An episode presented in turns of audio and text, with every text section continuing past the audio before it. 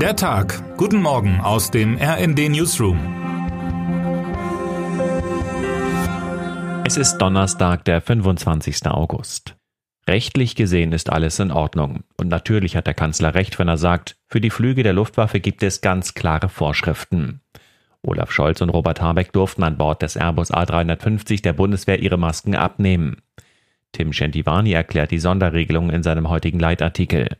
Alle Reisenden mussten einen negativen PCR-Test vorweisen und damit herrscht an Bord ein Sicherheitsniveau, das mit normalen Flügen oder Bahnfahrten nicht vergleichbar ist.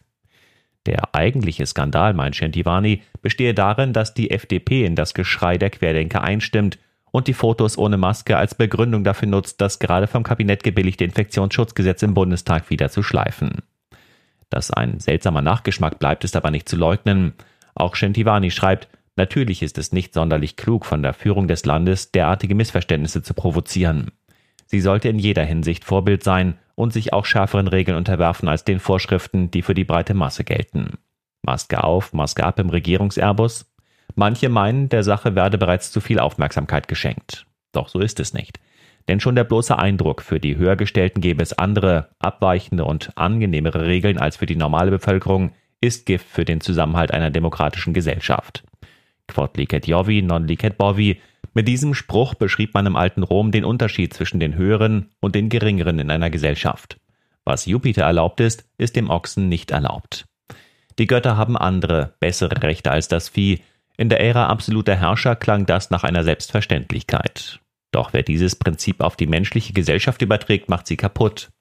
Eine Aufteilung der Deutschen in die Götter und die Ochsen steht zum Glück nicht an. Doch im Ernst, auch moderne Demokratien müssen sensibel bleiben an dieser Stelle. Kein Mensch steht über dem Gesetz, auch nicht der Präsident. In den USA ist dieser alte amerikanische Leitsatz derzeit wegen der Trump-Affären wieder populär geworden. Die Leute bestellen sogar T-Shirts mit entsprechendem Aufdruck. Es geht hier nicht um Kleinigkeiten, sondern um etwas Großes, Historisches und auch Emotionales. Die Bindung aller ans Recht, auch der Obrigkeit, auch der Eliten, macht den Rechtsstaat aus. Es ist ein Gedanke, der jahrhundertelang der zentrale Treiber erfolgreicher revolutionärer Bestrebungen war, etwa in den USA 1776 und in Frankreich 1789. Ohne Bindung aller ans Recht droht heute wie zu allen Zeiten ein Fadenabriss zwischen Regierenden und Regierten. Vor diesem Hintergrund sollte man nicht jede Kritik an Sonderregelungen für fliegende Politiker im Bundeswehrmaschinen als bloße Stänkerei abtun. Politisch würde ich uns empfehlen, dass wir überall die gleichen Regeln anwenden, die auch sonst gelten, sagt der Bundesjustizminister Marco Buschmann am Mittwoch in Berlin. Sonst entsteht das Gefühl, dass man bereit ist, den Bürgerinnen und Bürgern etwas zuzumuten, das man sich selbst nicht zumuten möchte. Schon dieses Gefühl, da hat Buschmann recht, darf nicht aufkommen. Schon gar nicht in diesen krisenhaften Zeiten, in denen die gesamte deutsche Gesellschaft bald in Turbulenzen geraten könnte. Termine des Tages. Bundeskanzler Olaf Scholz besucht heute Vormittag den Truppenübungsplatz Putlos in Schleswig-Holstein, wo ukrainische Soldaten am Flugabwehrpanzer Gepard ausgebildet werden.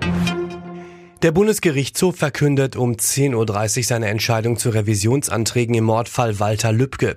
Der Kasseler Regierungspräsident war im Jahr 2019 erschossen worden.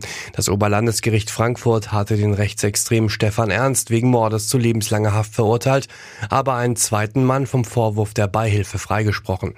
Revision eingelegt haben beide Angeklagten, die Bundesanwaltschaft und die Nebenkläger.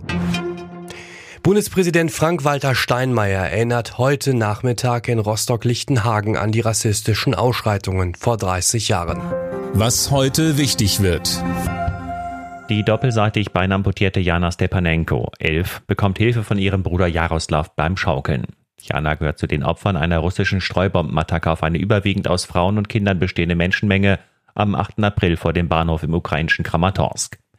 In Gent wird heute die Organisation International Campaign to Ban Landmines Cluster Munition Coalition eine Bilanz des russischen Streubombeneinsatzes ziehen und sich mit neuen Appellen an die Weltöffentlichkeit wenden, diese auf maximales menschliches Leid zielenden Waffen zu verbieten.